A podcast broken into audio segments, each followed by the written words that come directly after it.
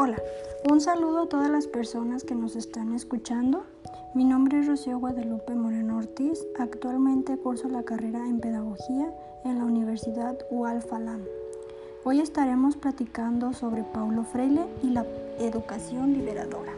Bueno, Paulo Freire fue un educador y experto en temas de educación de origen brasileño uno de los más influyentes teóricos de la educación del siglo XX.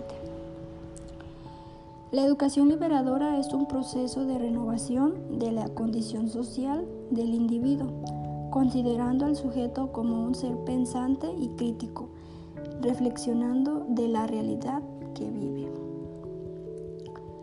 Principios pedagógicos. La educación con el medio de transmisión consolidación, creación y recreación de la cultura es un proceso interactivo, pensante, individual y colectivo que se da entre sujeto y medio, entre el saber popular y el conocimiento científico, y cuya intencionalidad es contribuir a que las clases populares se constituyan en sujetos protagónicos de un cambio profundo de la sociedad hacia una democracia social.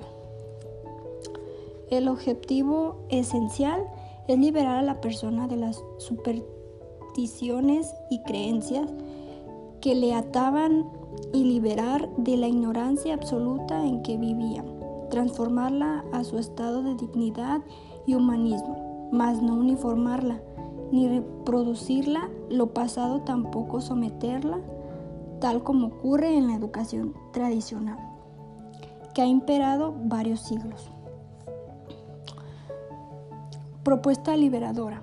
Parte de una mirada dialectiva de la cultura según la cual esta no solo contiene una forma de dominación, sino además las bases para que los oprimidos puedan interpretar la realidad y transformarla según sus propios intereses.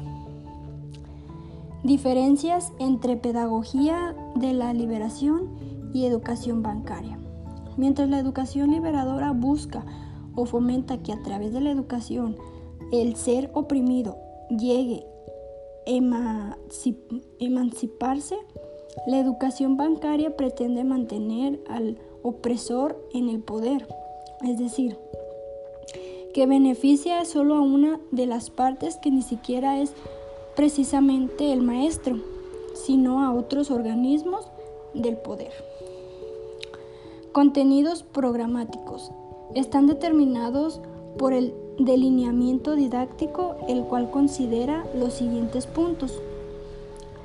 1. Estructura y contenidos. 2. Programar al contenido a tiempo y espacios determinados junto con las herramientas necesarias para su propio desarrollo.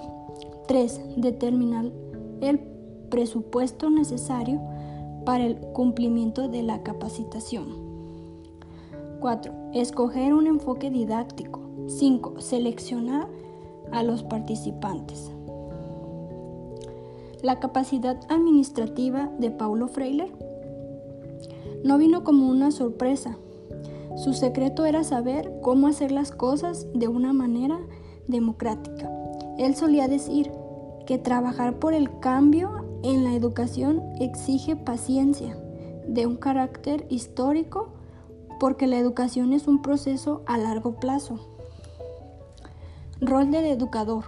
Según la propuesta pedagógica de, Paulo Freire, el papel que desempeña el educador en la pedagogía liberadora es dialogar con el educando en franca amistad, así obtener los temas generadores y de interés y no debe presentar su programa el educador como símbolo de imposición. Rol del educando. Según Freiler, el educando debe ser capaz y consciente de su realidad y cambiar su estructura mental para su transformación y liberación mediante el pensamiento crítico de su realidad circundante. El educando es en esta pedagogía debe ser reflexivo, analítico, participativo, dialogador, enfrentando con un pensamiento crítico en su desenvolvimiento educativo.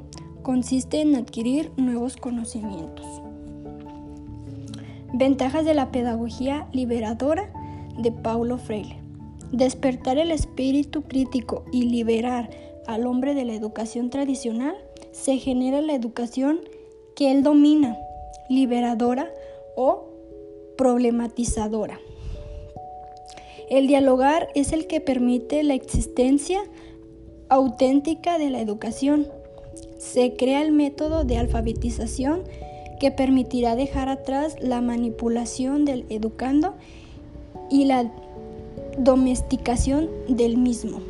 Supera la educación bancaria, libera al hombre del silencio, el educando ya no es un ser pasivo, sino un ser activo, crítico, que investiga, crea, dialoga en plena libertad.